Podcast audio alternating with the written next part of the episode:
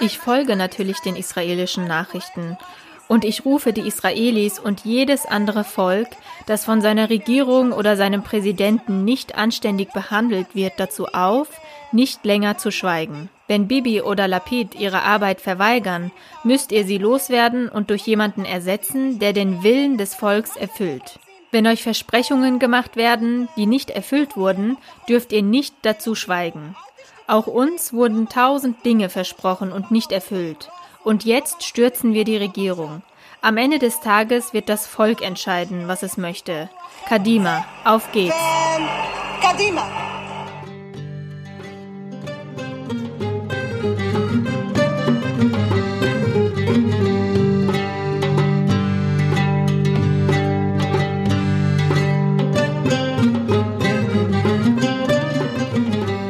Herzlich willkommen zu einer neuen Folge von Mekka und Jerusalem. Seit unserer letzten Folge ist viel passiert.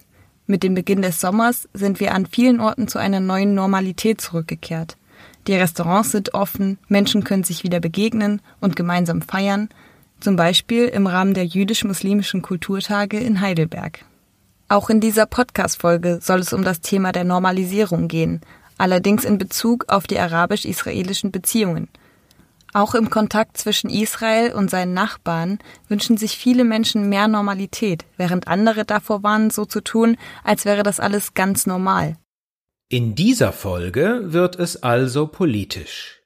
Wer uns schon länger zugehört hat, hat sich sicher gefragt, wann es nach Esskultur, Sprachkontakten, philosophischen Verflechtungen um den sprichwörtlichen Elefanten im Raum geht, also den sogenannten Nahostkonflikt oder vielleicht treffender die arabisch-israelischen Beziehungen.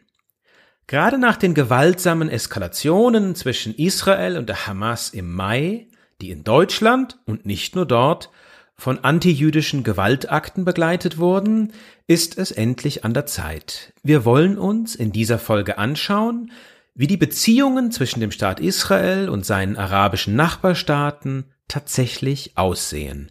Und wir wollen uns dabei fragen, ob wir inzwischen von normalen Beziehungen sprechen können, also gegenseitige Anerkennung, wirtschaftliche, kulturelle, wissenschaftliche Beziehungen, Tourismus in beide Richtungen, so normal und vielleicht auch so langweilig wie die Beziehungen zwischen der Schweiz und Österreich. Zum Thema der Normalisierung der arabisch-israelischen Beziehungen beginnen wir daher mit den Abrahamsabkommen, einer gemeinsamen Absichtserklärung zwischen Israel, den USA und den Vereinigten Arabischen Emiraten vom Sommer 2020. Der Text dieses Abkommens, das sich mit Abraham auf die Gründungsfigur aller abrahamitischen Religionen beruft, war noch relativ schwammig bildete aber die Grundlage für die Normalisierung der diplomatischen Beziehungen zwischen Israel, den Vereinigten Arabischen Emiraten und Bahrain, später ergänzt durch Zusatzabkommen, beispielsweise mit dem Sudan und Marokko. Israel gab seine Ankündigung auf, weite Teile des besetzten Westjordanlandes zu annektieren. Im Gegenzug wurden die arabisch-israelischen Beziehungen plötzlich deutlich entspannter in manchen Fällen fast schon normal. Wie immer haben wir für diese Folge mit unterschiedlichen Expertinnen und Experten gesprochen. Aus Israel, Palästina und der arabischen Welt. Anfangen wollen wir mit den Vereinigten Arabischen Emiraten. Und zwar mit Eliasia Al-Hossani, Leiterin des wissenschaftlichen Nachwuchsteams beim emiratischen Think Tank Trends. Sie beschäftigt sich mit israelischen und emiratischen Perspektiven auf die Abrahamsabkommen. Wir haben sie deswegen als erstes gefragt, was genau sich im letzten Jahr in den israelisch-emiratischen Beziehungen alles verändert hat. Okay, so as we all know, bilateral academic die Zusammenarbeit zwischen Israel und den Vereinigten Arabischen Emiraten bietet viele Möglichkeiten für die Stärkung der Wissenschaftsbeziehungen. Zum Beispiel haben viele internationale Universitäten eine Niederlassung in den Emiraten und anderen Golfstaaten. Diese Art von Zusammenarbeit gab es bisher nicht. Aber es gibt in dem Bereich viel Potenzial, zum Beispiel bei Themen, die ganz besonders die Region des Nahen Ostens betreffen. Dank der Abrahamsabkommen hoffen wir auch auf eine Stärkung der kulturellen Beziehungen zwischen Israel und den Emiraten. Auf internationaler Ebene unternehmen die Emirate große Anstrengungen, um ihre diplomatischen Beziehungen auszubauen und sich als wichtiges Machtzentrum zu profilieren.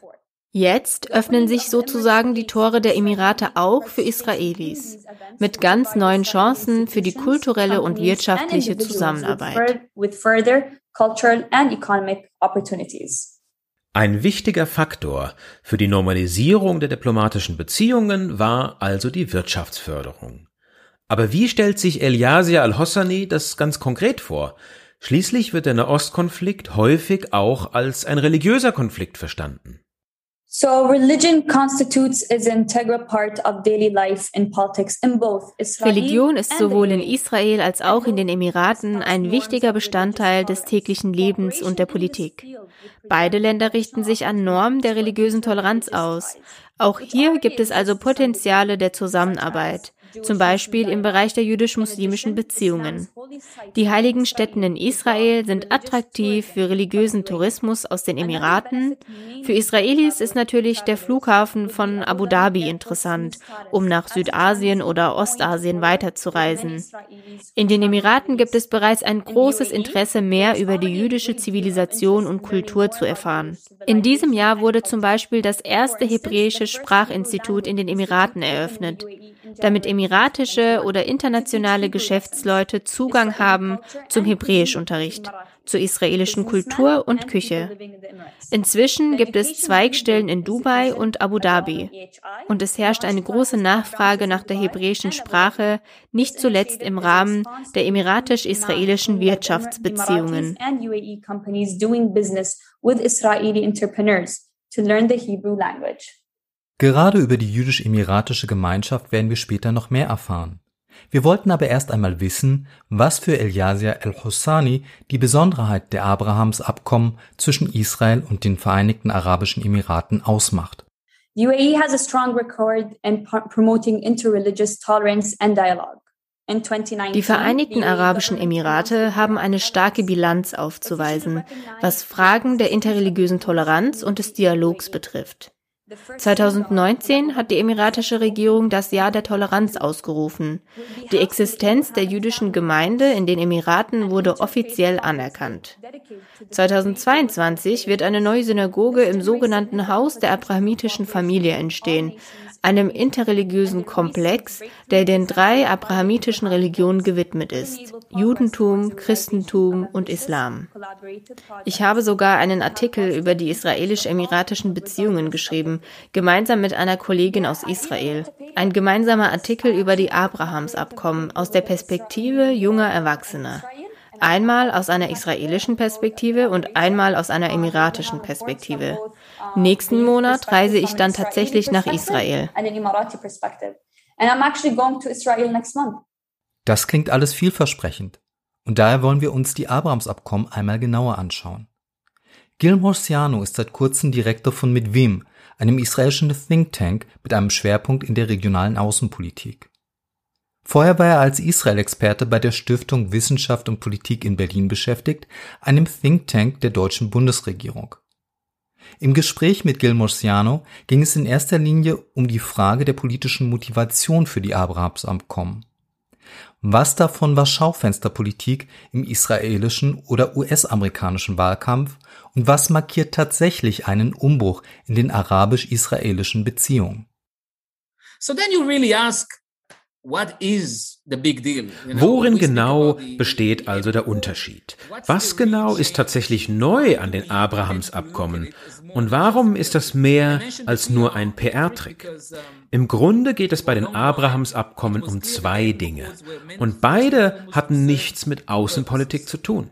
Erstens ging es um das Bedürfnis des früheren US-Präsidenten Trump, sich im Wahlkampf als Staatsmann zu präsentieren, wenn es mit der Rolle als Friedensstifter schon in Nordkorea nicht so recht funktioniert hat. Und zweitens verfolgte der frühere israelische Premierminister Netanyahu ganz ähnliche Ziele. Im Grunde ein brillanter Schachzug, den Netanyahu mit den Abrahamsabkommen vollzogen hat. In ihrem eigenen Politikfeld, also im Bereich der Friedenspolitik, hat er die israelische Linke fast vollkommen neutralisiert. Der israelischen Öffentlichkeit wollte er auf diese Art und Weise zeigen, dass es auch ganz andere Möglichkeiten gibt, um die israelisch-arabischen Beziehungen auszubauen, also sozusagen ohne die israelische Linke. Der Wahlkampf spielte also eine klare Rolle. Auch wenn inzwischen sowohl der amerikanische Präsident als auch der israelische Premierminister ausgetauscht wurden. War dieser Prozess der israelisch-emiratischen Annäherung also in erster Linie reine Symbolpolitik? Eine Presseveranstaltung, an die sich ein Jahr später schon niemand mehr erinnern kann? Some of you would say symbolic, symbolic. I mean, we are talking about the game of uh, hard power, Viele Kritiker weisen inzwischen darauf hin, dass diese Abkommen nur symbolischer Natur waren. Aber auch im Kräftespiel von geopolitischen Machtinteressen geht es nun einmal nicht ohne Symbolpolitik. Das war in den vergangenen Jahrzehnten nicht viel anders. Auch ein grundlegender geopolitischer Wandel beginnt manchmal mit symbolischen Handlungen. Mit einem Mal kommen also die Vereinigten Arabischen Emirate und brechen mit einer etablierten politischen Formel. Plötzlich gibt es also Beziehungen mit Israel ohne eine sehr konkrete Gegenleistung gegenüber den Palästinensern. Statt Frieden im Austausch für Land heißt es also plötzlich Frieden im Austausch für Frieden. Ein echter Tabubruch und ein historischer Präzedenzfall. Jetzt können andere arabische Länder, die dieselben Interessen verfolgen wie Israel, diesem Modell folgen. Der Vorteil der regionalen Kooperation liegt für Israel also nicht bloß darin, dass man endlich nach Dubai fliegen kann. Da geht es auch um die Ebene der wirtschaftlichen Zusammenarbeit und natürlich um die Frage der militärischen Eindämmung des Iran. Mit den Vereinigten Arabischen Emiraten haben wir jetzt also einen politischen Akteur, der sich wirklich in Fragen des Konfliktmanagements und der regionalen Stabilität einbringen kann. Und das bleibt natürlich die die größte Herausforderung, also die Frage, wie genau die Hindernisse im israelisch-palästinensischen Friedensprozess überwunden werden können. for the advancement or breaking some obstacles of the Israeli-Palestinian uh, peace process.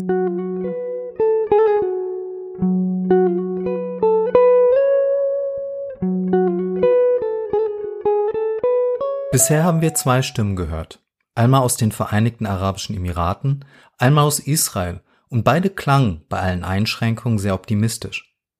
Es gibt aber auch andere Stimmen, nicht zuletzt in Israel, die vor allzu viel Optimismus warnen. Eine dieser Stimmen ist Asaf David, der Direktor des Forschungsbereichs Israel im Nahen Osten am Van Leer Jerusalem Institut, einem israelischen Forschungszentrum. Wir haben ihn gefragt, wer genau von der Normalisierung der israelisch-emiratischen Beziehungen profitiert. Obviously, the uh, winner of the uh, the first winner of the Abraham Accord is the uh, state of Israel, but I would stress that it's not der klare Gewinner der Abrahamsabkommen ist natürlich der Staat Israel. Ich möchte dabei aber betonen, dass es nicht um die ganze israelische Gesellschaft geht oder um die israelische Außenpolitik im Allgemeinen, es geht um die israelische Rechte. Die Grundvorstellung der israelischen Rechten war es schon immer, dass eine Normalisierung und ein Friedensschluss mit der arabischen Welt ohne irgendwelche territorialen oder ideologischen Zugeständnisse möglich ist.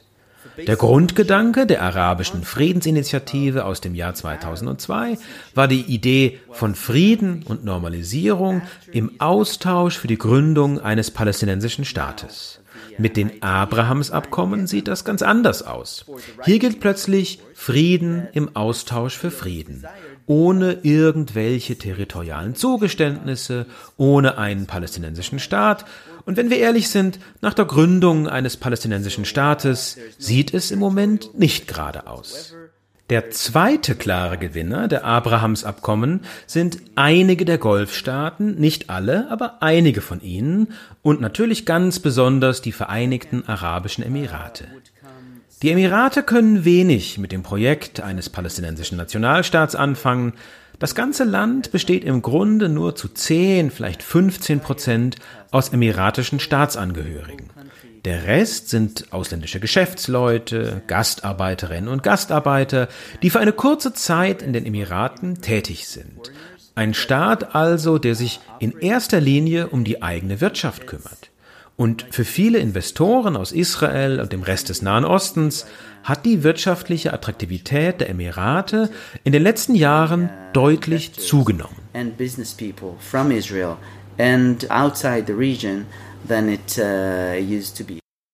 Auf den ersten Blick gehört die palästinensische Nationalbewegung also nicht zu den Gewinnern dieses Normalisierungsprozesses. Und dennoch konnten mit dem Abrahamsabkommen weitreichende israelische Annexionspläne aufgehalten werden.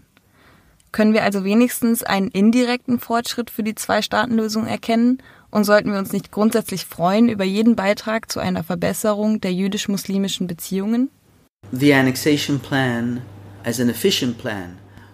Der ursprüngliche Plan von weitreichenden Annexionen in den besetzten Gebieten ist fürs Erste vielleicht vom Tisch. Aber der Prozess der de facto Annexion im Westjordanland setzt sich jeden Tag fort und eskaliert zunehmend. Die Gewalt der Siedler gegen die Palästinenser, die Beschlagnahmung von Land, all das hat nie aufgehört und ist zum Teil schlimmer als zuvor. Zum Teil liegt das daran, dass die israelische Rechte an Selbstvertrauen gewonnen hat, sich von der eigenen Regierung unterstützt fühlt. Und natürlich daran, dass große Teile der arabischen Welt zunehmend die Palästinenser im Stich lassen. Teile der israelischen Rechten denken sich daher, im Grunde können wir tun und lassen, was wir wollen. Mich überzeugt das deswegen nicht. Dieser ganze Diskurs über das gemeinsame jüdisch-arabische Kulturerbe, die gemeinsame Geschichte, die abrahamitischen Religionen und so weiter und so fort, Sinnvoll ist das alles nur im Zusammenhang eines echten Friedensabkommens zwischen Israel und den Palästinensern. Völlig klar, wenn das eines Tages der Fall wäre, dann müssten wir dringend anfangen, über unser geteiltes kulturelles Erbe zu sprechen, die monotheistischen Religionen, das jüdisch-muslimische Zusammenleben seit vielen Jahrhunderten. Aber vorher ist das alles leider nur ein Ablenkungsmanöver. Trotzdem werden die Abrahamsabkommen eine neue Grundlage bilden, eine Chance in die Zukunft zu investieren. Insofern ist es natürlich gut, was da passiert.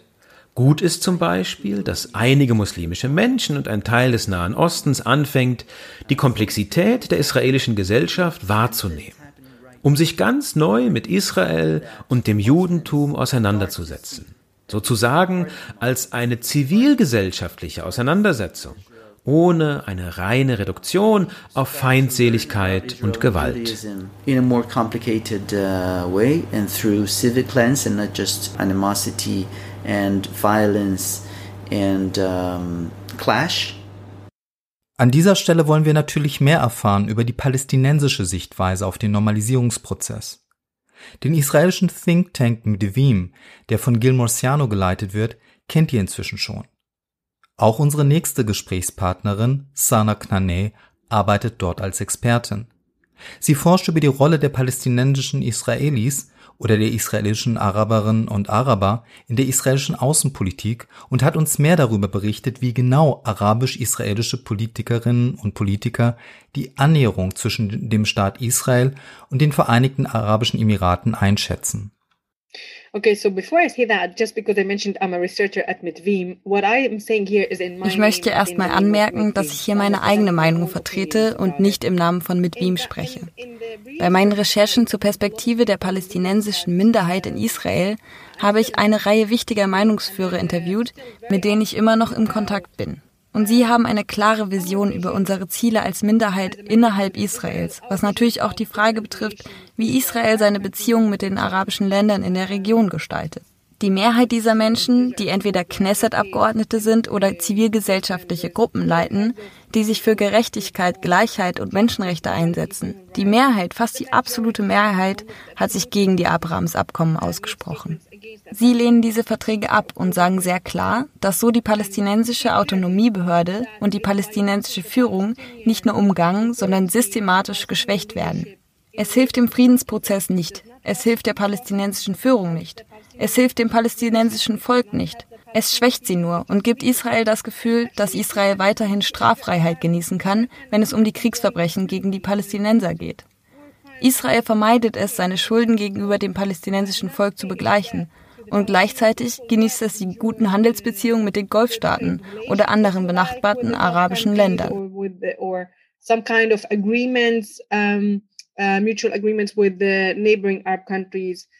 Das klingt jetzt natürlich nicht sehr optimistisch.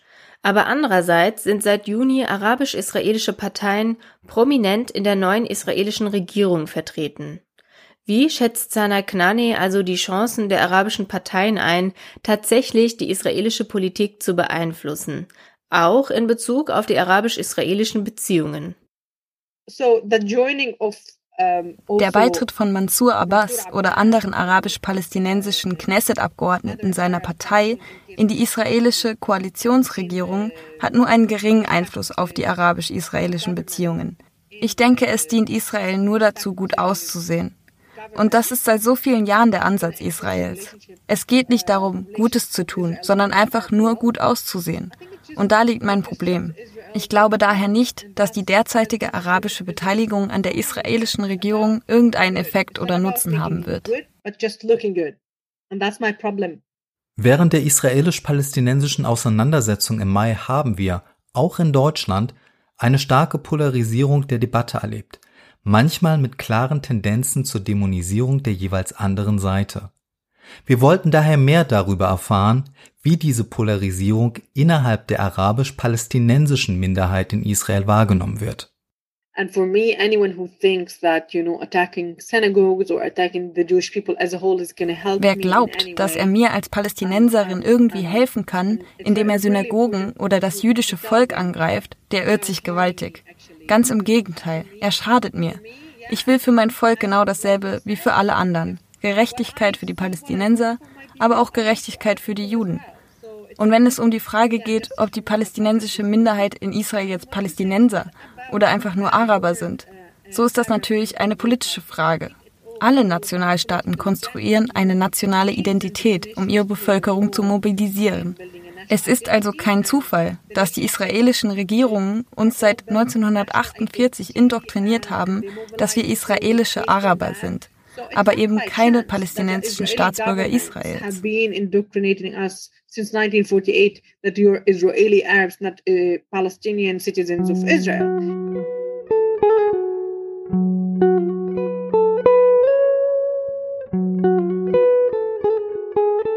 damit ein Ortswechsel.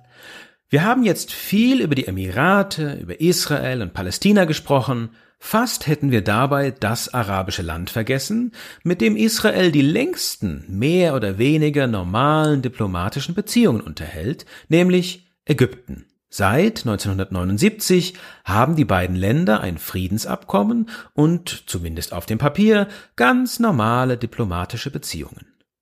Vorhin haben wir über emiratische Neugründungen von Instituten für Hebräisch und israelische Landeskunde gehört. In Ägypten gibt es solche Einrichtungen schon deutlich länger. Die Universität Kairo beginnt noch vor dem Ersten Weltkrieg modernes Hebräisch zu unterrichten, also viele Jahrzehnte vor der israelischen Staatsgründung. Unsere nächste Gesprächspartnerin wurde genau dort, also an der Universität Kairo, ausgebildet und im Fach der hebräischen Literatur promoviert. Menda Abu Khadra war anschließend lange Zeit Postdoktorandin in Cambridge. Im Winter wird sie als Gastprofessorin am Zentrum für Israel-Studien an der Universität München unterrichten. Hebräischunterricht in Kairo? Darüber wollten wir gerne mehr erfahren. Als der Hebräischunterricht an der Universität Kairo anfing, hatte das Ganze nichts mit Politik zu tun. Das war 1909, also vor der Belfour-Deklaration. Und der Grund war tatsächlich, dass in Ägypten damals viele Minderheiten lebten, die zum Beispiel Italienisch, Französisch oder Englisch sprachen. Also hatten wir für jede Minderheit eine eigene Abteilung in der Philosophischen Fakultät der Universität Kairo. Dann kam ein jüdischer Professor und sagte, Warum haben wir eigentlich keine Abteilung, um Hebräisch für Juden und Jüdinnen zu unterrichten? Schließlich sind sie auch eine Minderheit in Ägypten. Der Fokus hat sich dann natürlich geändert im Rahmen der arabisch-israelischen Kriege, also 1948, 56, 67 und dann 73. Es ging immer weniger um Religions- oder Sprachvergleich und immer mehr um die israelische Politik und Gesellschaft. Israelische Touristen kommen zwar nach Ägypten, vor allem in den Sinai, umgekehrt wird man aber keine ägyptischen Touristen oder Geschäftsleute in Tel Aviv antreffen. Der gesellschaftliche Druck gegen eine Normalisierung der ägyptisch-israelischen Beziehungen ist einfach zu groß. Wie müssen wir uns von daher die Situation für ägyptische Studentinnen und Studenten vorstellen, die Hebräisch lernen oder sich mit der israelischen Kultur auseinandersetzen wollen? Das ist sozusagen das Hauptproblem für alle, die in Ägypten Hebräisch lernen oder unterrichten. Wir haben keine kulturelle Normalisierung der ägyptisch-israelischen Beziehungen. Eigentlich haben wir also keinen Zugang zur israelischen Kultur und Gesellschaft. Nicht immer geht es da um rechtliche Fragen, sondern eher um gesellschaftlichen Druck. Eigentlich könnte ich mich in israelische Seminare einschreiben oder auf israelische Konferenzen gehen. Gleichzeitig ist das aber hoch umstritten. Und ja, es gibt diese Fälle von Menschen, die sozusagen eine rote Linie überschritten haben, die nach Israel gegangen sind, die an israelischen Konferenzen teilgenommen haben. Das führt sehr häufig zu Problemen bis hin zum Verlust der ägyptischen Staatsbürgerschaft. Mena Abu Khatra hat uns auch von einer Exkursion ihrer Hebräischabteilung in den Sinai erzählt. Hier hätten Hebräisch-Studentinnen und Studenten auf echte Israelis treffen können, was auf ägyptischer Seite für große Nervosität gesorgt hat. Das war sozusagen die Regel Nummer eins. Wer einen Israeli oder eine Israelin trifft, darf nicht mit ihm oder ihr reden. Niemand darf Hebräisch mit Israelis sprechen, denn im Sinai gibt es eine ganze Reihe israelischer Touristen. Uns wurde also gesagt, spricht nicht mit Israelis, spricht kein Hebräisch. Denn sie wissen natürlich, dass die Studentinnen und Studenten wirklich mit Muttersprachlern Hebräisch sprechen möchten. Also ja, es ist sehr, sehr kompliziert, aber es wurde mit der Zeit einfacher. Denn damals war das Internet noch kein großes Thema. Wenn man jetzt mit jemandem sprechen möchte oder einen Kurs besuchen will, kann man das ganz einfach online machen. Der direkte Zugang zur israelischen Gesellschaft oder zur hebräischen Sprache ist also etwas leichter geworden, zumindest über den Umweg des Internets. Aber wie wird die israelische Gesellschaft in der Lehre vermittelt? Israel wird in unseren Büchern, seit wir Kinder waren, immer als Feind dargestellt. Bevor ich etwas Neues unterrichte, muss ich erst einmal alle Vorurteile beseitigen. Im Grunde brauche ich ein leeres Blatt Papier, damit ich darauf schreiben kann. Das ist ein ständiger Kampf, denn manchmal tut man etwas, das gegen die Überzeugungen meiner Studentinnen und Studenten geht, gegen das, was sie zu hören gewohnt sind. Und ich versuche ihnen beizubringen, wie man in sich geht und wie man Dinge eigenständig beurteilt, wie man seine eigene Meinung entwickelt, anstatt seine Meinung aus dem Fernsehen oder der Presse zu übernehmen. Das ist das Schwierigste daran, dass jedes Jahr neue Leute mit denselben alten Klischees in die Fakultät kommen. Selbst nach den ägyptisch-israelischen Friedensverträgen, nach allem, was passiert ist, gibt es in unserer Kultur weiterhin Vorurteile, die wir einfach nicht beseitigen können und die wir häufig einfach umgehen. Dieses Jahr ist der sogenannte arabische Frühling genau zehn Jahre her. Hatte dieser Umbruch irgendeinen Effekt auf die ägyptischen Israel-Studien? Die Leute versprühten plötzlich diese Energie. Es herrschte keine Angst mehr. Viele fühlten sich frei. Und tatsächlich kontaktierte eine unserer Absolventinnen einen israelischen Fernsehsender.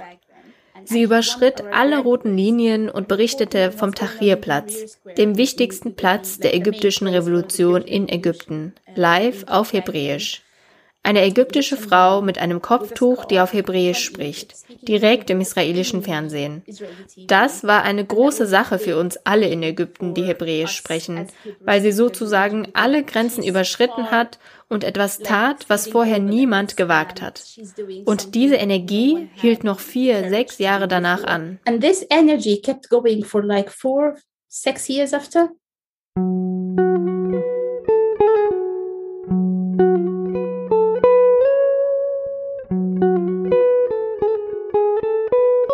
Genau diese Passage haben wir schon am Anfang der Sendung gehört.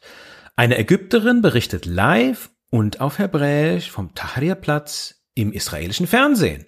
Bis heute ein seltener Moment der direkten Kommunikation zwischen der ägyptischen und der israelischen Gesellschaft. Wir sehen also, auch nach über 40 Jahren sind die ägyptisch-israelischen Beziehungen alles andere als normal, auch wenn sich in den letzten Jahren vieles geändert hat. Zum Abschluss unserer Folge wollen wir zurückkehren zu unserem Ausgangspunkt, also den israelisch-emiratischen Beziehungen. Das American Jewish Committee, vielleicht die wichtigste zivilgesellschaftliche Organisation der US-amerikanisch-jüdischen Gemeinschaft, hat vor kurzem ein Auslandsbüro in Abu Dhabi eröffnet. Mit dem neuen Leiter, Mark Sievers, haben wir nicht nur über die Akzeptanz Israels im Nahen Osten gesprochen, sondern auch über die Frage, welche Rolle das neue AJC-Büro in Abu Dhabi in Bezug auf die arabisch-israelischen Beziehungen haben soll. Uh, uh, das Büro des American Jewish Committee in Abu Dhabi ist das erste in der Region, dabei aber nicht auf die Arbeit in den Emiraten beschränkt. Wir wollen eine Plattform sein für die Arbeit in der Golfregion und darüber hinaus, je nachdem, wie sich die Dinge in der Zukunft entwickeln.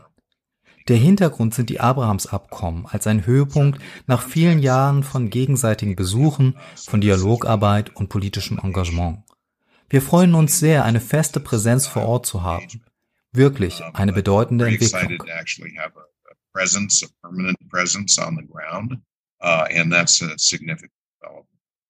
Geht es bei den Abrahamsabkommen eigentlich nur um die Vereinigten Arabischen Emirate oder umfassen die Verträge noch andere Staaten? Mark Sievers schätzt die Situation folgendermaßen ein. Es stimmt nicht, dass es nur um Israel und die Emirate ging. Bahrain war von Anfang an ein fester Bestandteil. Meine persönliche Meinung, auch wenn ich das nicht so nachweisen kann, natürlich wurde Saudi-Arabien nach seiner Meinung gefragt vor der Unterzeichnung der Abkommen. In gewisser Weise folgt das Abkommen auf viele Jahre des politischen Engagements und des Dialogs zwischen Israel und den Golfstaaten. Natürlich gibt es seit vielen Jahren auch jüdische Geschäftsleute in Dubai, aber hier geht es auch um eine breite regionale Entwicklung mit Marokko, mit dem Sudan, aber auch mit anderen Golfstaaten.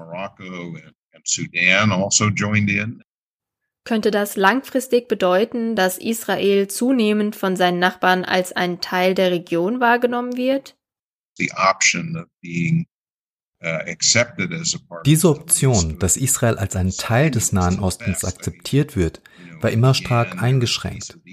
1979 kam der Frieden mit Ägypten, 1994 dann der Frieden mit Jordanien. Aber zu einem großen Teil waren das Friedensabkommen zwischen Regierungen, zwischen Staaten und weniger zwischen Menschen. Mit den Abrahamsabkommen sehen wir dagegen eine ganz neue Offenheit für israelische Besucher, für Touristen und Geschäftsleute. Das öffnet natürlich ganz andere Möglichkeiten. Vielleicht kann die Rückkehr des jüdischen Volkes in das Land Israel endlich zu einer konstruktiven Entwicklung in der Region beitragen und nicht nur zu einem andauernden Konflikt.